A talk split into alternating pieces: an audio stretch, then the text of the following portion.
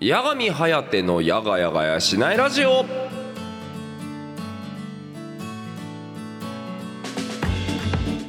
はいどうも皆さんやがちゃっちゃというわけでございまして明けましておめでとうございます。やがみんことやがみはやてでございます。というわけでございまして。ね。あのですね15分ぐらい録音してたんですけどあのくしゃみが我慢できなくて一回止めたんですよ。でそしたらさ本来だと録音したら波形が出てくるわけ。喋ってるところの音の大きさに合わせてね。この波形が一切出てこなくてんなことある？と思ってね。あの見てみたらですねえっ、と設定が間違っててですねえっ、と虚無に向かって喋ってました。ました。ね皆さん明けましておめでとうございます。今年もよろしくお願いいたします。ねというわけでございましてね。あの去年の年末にねちょっと声ガラガラだったりだとか鼻声だったりみたいなのがあったんですがあれがですね、えー、三が日全部続いております。ね生きるのが辛い。ねというとこでございますけどもね。2024年1月3日ということでございましてやがやがやしないラジオもですね改変期を乗り越えて、えー、1月からも配信をしております。ねあの改変期といってもね、えー、この枠やがやがやしないラジオしかないのでねあの切番組変わることはないんですけども。はいというところでございまして。いや皆さんね三が日お正月はどう過ごしておられますでしょうか。ね私はねあの1月1日2日はダラダラと過ごして、えー、3日からはねあの仕事の毎日に戻っていくそんな感じでございます。ちなみに今収録してるのがね1月3日の8時50分。ね朝の8時50分でございましてこれの録音が終わったらですね4時間ぐらい寝て起きたらですねガツガツまた、えー、と仕事の方やっていこうかななんていう風に思っていたりしましたので、えー、本当にねあの仕事とヤガ活に切り替わるタイミングでございました。ねしかしながらね三が日の間はねクライアントが寝てくれていたのでほとんどメールとかチャットとかを返さずにあの住んでいるというところがね個人的にはとても幸せでございました。ね久々に何時に起きなきゃいけない何時に寝なきゃいけないっていうところのねあのルールが非常に曖昧化している。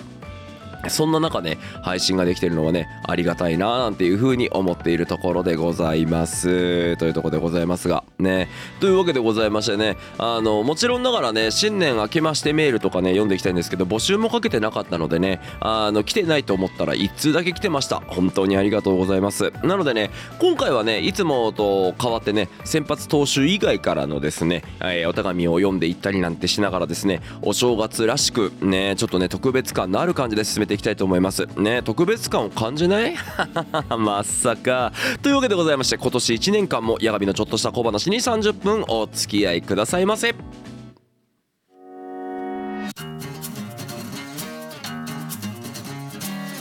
矢神颯のやがやがやしないラジオ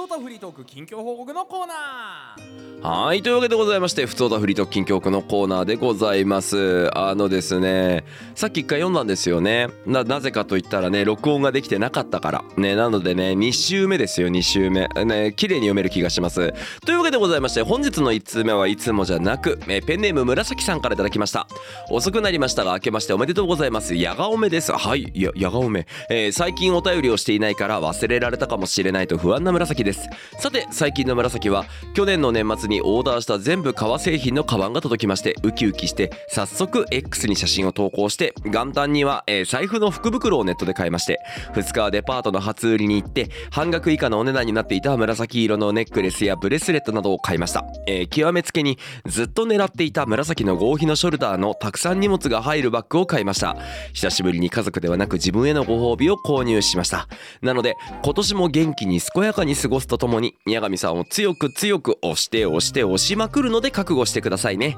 私紫の決意表明にお付き合いくださりありがとうございました。というお便りをいただきました。ありがとうございますね。あのー、なんでしょう。こんなことあんまり言うものじゃないんだと思うんですけど大丈夫です？改めて2024年。ねあのー、なんでしょう。えっ、ー、とジャニーズも YouTube に攻めてきて 2B という名前でね、えー、タッキーの事務所も攻めてきて、えー、いろんなアイドルたちもですね YouTube 戦国絵巻でございます。ね男性リスナーからしたらですね正直ですねおっぱいのでっけえですねエッチなお姉さんの配信も随分増えておりますしね女の子からしてもですね、えー、イケメンイケボのですね王子様対応してくれる配信者が非常に増えております。ね。あのー、30今年36歳を迎えるですね、えー、ただのクリエイターの配信をですね押してていいのかというところぜひともね冷静にならずに今年1年もですね一緒に過ごしていただきたいものでございます。ね。あのー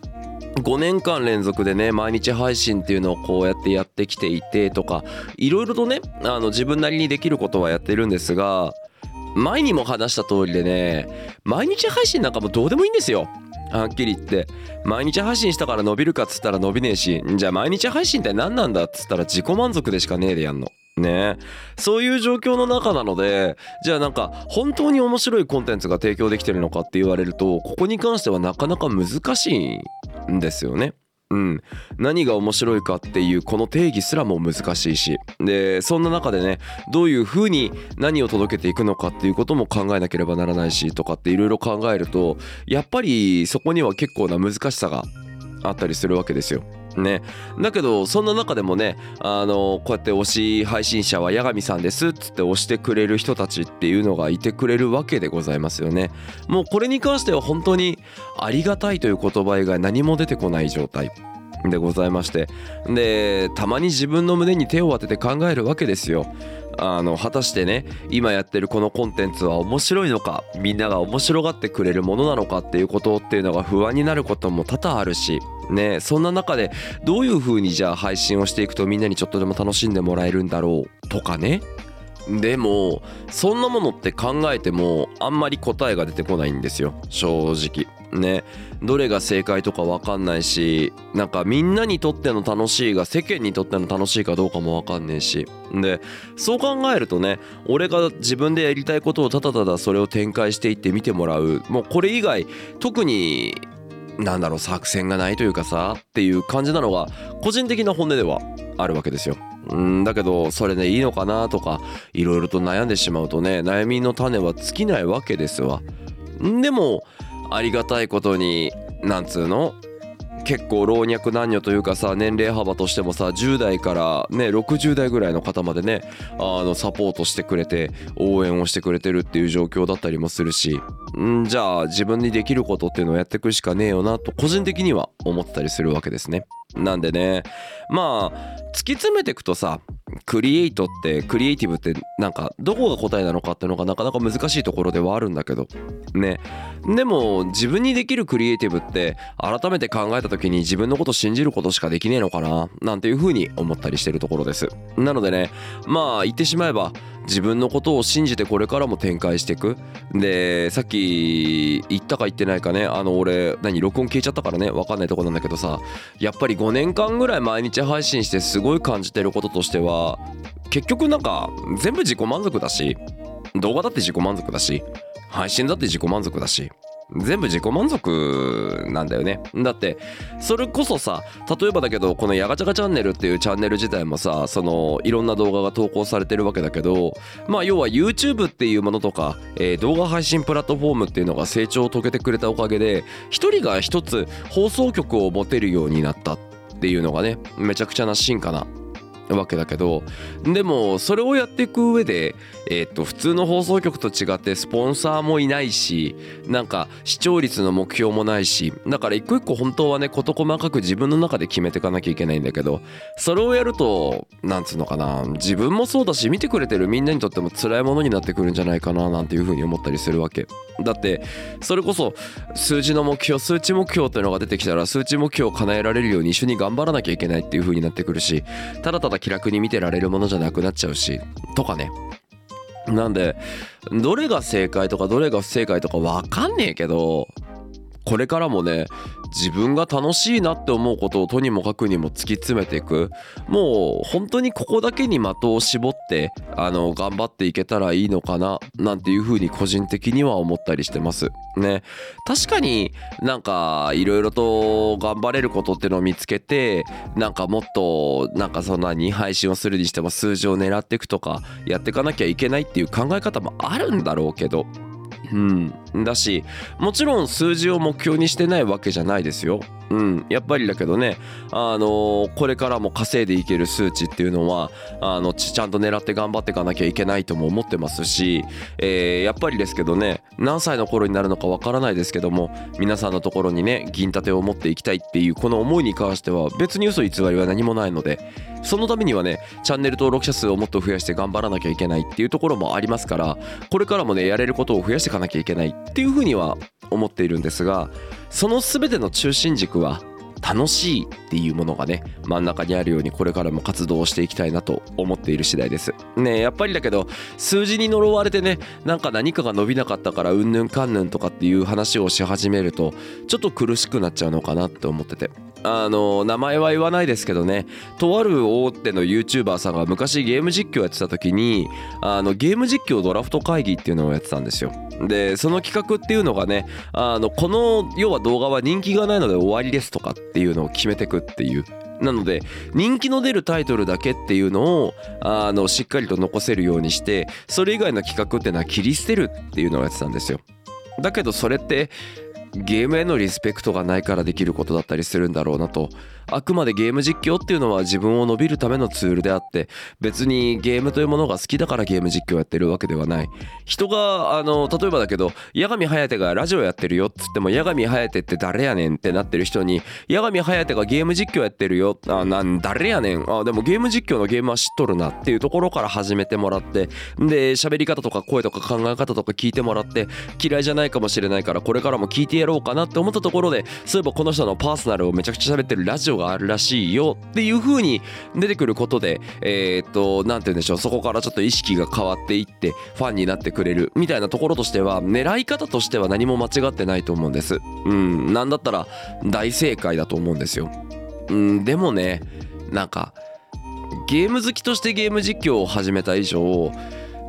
ゲームに失礼なことはできないなって思ってるんですよね。うん、やっぱりだけどゲームっていうものがあって俺の人格が構成されてゲームっていうものがあってみんなと出会えてっていうところなのでやがないラジオからあの聞き始めましたっていう人ってレアケース中のレアケースだと思うんですよ。基本的にはどれかのゲーム実況とかを見てくれてそこから俺に関心を持ってくれてっていう方が大半じゃないかなと思うんです。だからこそねあのこれからもそのゲームへのリスペクトっていうのは忘れないようにしていきながら、えー2024年もね配信していきたいなというふうに思っているところでございます。さあもう一通ぐらい読んでいきましょう。よいしょ。こちら、えーペンネーム空気読めなさすぎて空気になりたい鶴さんからいただきました。八神さんやがちゃっちゃ。はいやがちゃっちゃ。空気の読めない女鶴ですよ。いやなんかあったの？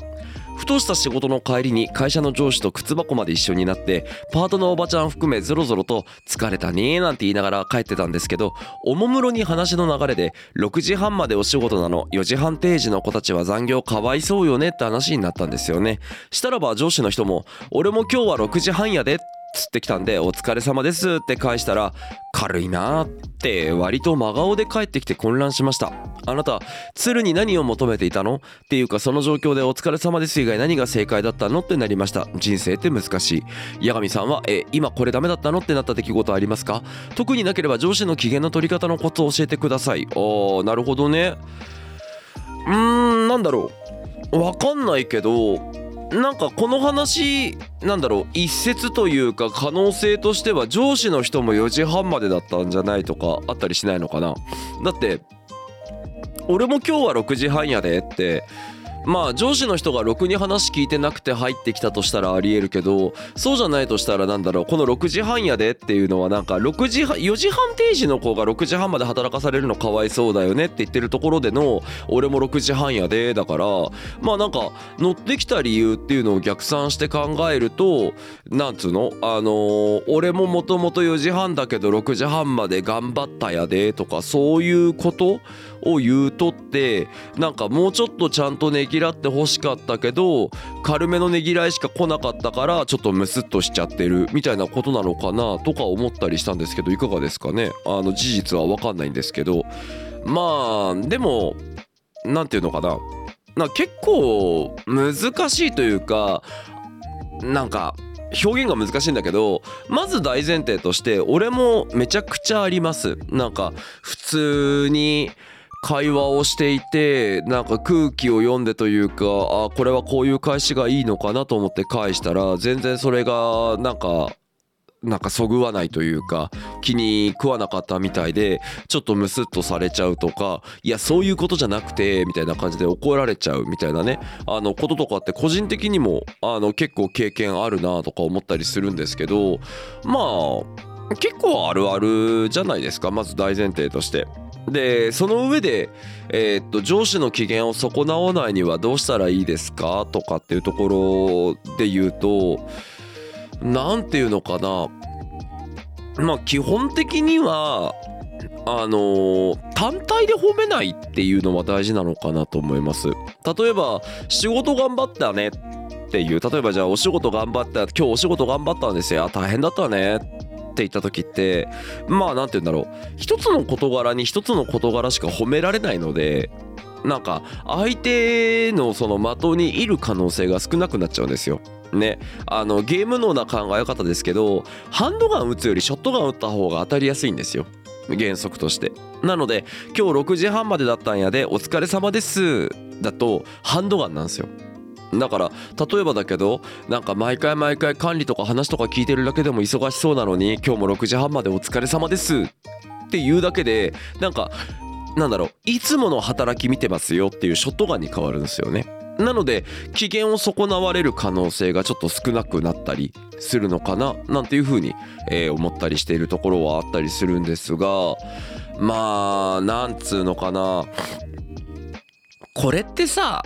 あのーなんか別にねあの人生相談とかのメールじゃないからっていうところはあるんだけど実際問題あるじゃん自分たちだって。ね要はあのーなんかさ誰かに向かって頑張ったよ褒めてとかっていう時にさそれが結構意に沿わない返答だった時ってさあそんな感じの返答なんかと思ってムスッとしちゃうっていうことって友達付き合いとかいろんなところでもあると思うの。だからなんていうのかな基本的にはさ相性がいいやつ同士で会話すると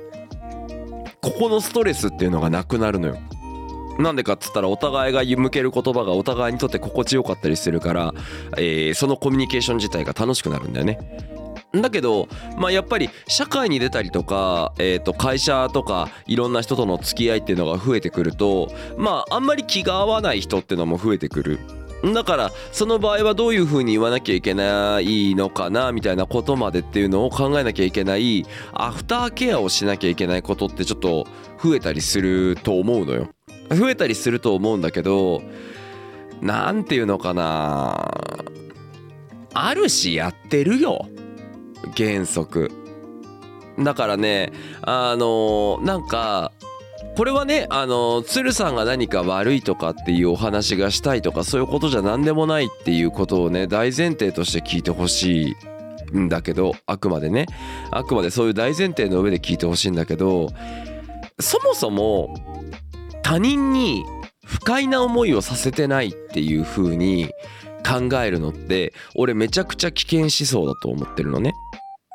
でえーっとまあもちろんね今そういう話じゃなかったからえーっとそんなこと私言ってないがっていう風になったりすると思うんだけど何が言いたいかっていうとその例えば他人とコミュニケーション取ってて不愉快な思いをさせられたことがあったとしてもどっかで不愉快な思いをさせてるっていう風に考えといた方があのー外さないと思うのね大前提として。でその上でまあだからこそそのたまになんだろう生きてるとさ不愉快な思いをさせてくる人っていうのが現れたりするんだけどなんかその人のことをなんか不愉快っていう風に思ったりとかえっ、となんか機嫌取りみたいな感じで考えると原則生きづらくなると思うのよね。うん、でなんていうのかななんかあるじゃない？自分はできてるっていう風に普段から自覚してるさことってあると思うけどあの世の中から見るとねさしてできてない人の方が圧倒的に多いのよ。うん、だからなんか多分だけど鶴さんも俺もどっかで誰かに迷惑かけてんだよね。で誰かのこと不愉快にするコミュニケーションを取ってるっていう風に思った方がよくて。でこの話ってあれだと思うんですよ。車の運転に近しいと思ってるんですよ。要は無事故無違反で毎回毎回運転できてます。なので少しずつ運転が上手になった気がしますってなってる人っているんだけど大半は周りが見てる時にあいつ危なっかしい運転してんな近寄らんとこってなるから開けてくれるんですよね。だからあの自分の周りに車がいないんですよ。だけどそういうことに気づけない。要はそれが一番ちょっと重たくて普段から生活してる中で他人に思いやられてる瞬間って結構あるはずなんです人間って。だから他人に支えてもらって今の自分がいるって思った方がよくて。でそういう時に何て言うのかな。そのめんどくせえなコミュニケーションっていう時点で実はだけど対等じゃなくてちょっと上から見ちゃってるというかなんか自分はできている前提の上で相手のできてないコミュニケーションに対してっていうのをマイナス線で見ちゃってるみたいなところってあると思うんですよ。だけど意外とそれって根幹が間違っていていろんな人が支えてくれてるから今日も安全運転でコミュニケーションができていてなのであのあまりに乱暴な煽り運転してる人のやつの話っていうのが目立っちゃうんだけど意外とそうじゃないってことね。なんか俺だって仕事とかさコミュニケーションとかさ配信とかさいろんなところでいろんな人とお話をしたりしてるんだけどなんだろう。やっぱり結構ねいろんな人に支えられてるなって思う瞬間がたくさんあります。うん。でそれのおかげでねあの今の自分がいたりだとかなんかそれを後々でアドバイスしてもらうことでああその時そんな俺ロスったコミュニケーションしてたんだなってことに後々気づくみたいなことも正直あったりします。うん、だからやっぱりそういう風にねあのいろんな人とのコミュニケーションってちょっと気に食わねえなって思うことだったりとかなんだあいつって思ったりすることとかあったりするのよ。絶対あると思う。あると思うんだけどうーんなんつうのかな。もっと全体が優しい気持ちでいればいいのにって思うことは多かったりします。あのこれはねあの全く別件だしなんかそんな話する必要あるみたいなあの話かもしれないと思いながら喋るんだけど今俺あの仕事でねあのとある結構そのお偉いさんの先生さんと一緒にあの YouTube のチャンネルっていうのをやってるんだけどでそこでねあのその先生が作ってるのっていうのがまあ要は喋る人の声をきれいにするスピーカーっていうのを作っていてまあ要は普通に声を届けるよりもそのスピーカーで声をさらに高精高解像度にした方が要は相手の人には届きやすい。ねあのー、なんかそれこそなんか名前とかも出さないけどなんかあるんですよ最近なんかその傍聴器というか、えー、スピーカーじゃねえやマイクに向かって喋ったら大きな声でその声がアウトプットされるみたいになってるんだけど大きな声で耳に届けるのが正解なんじゃなくてもっと高解像度な音を届ければ別に音が大きくなくても聞こえるんじゃないかっていう仮説の上の上のもとを作られてるスピーカーがあったりするんですよ。でこのスピーカーがまあもちろん今少しずつ広がってってるんだけどなかなか広がらない。でそれの理由っていうのが俺すごい皮肉だなと思っていて要は基本的に耳の世界ってあその手前からするか例えばだけど杖をつかなきゃいけない人がいたりするとさ長い階段の横にスロープがあったりしない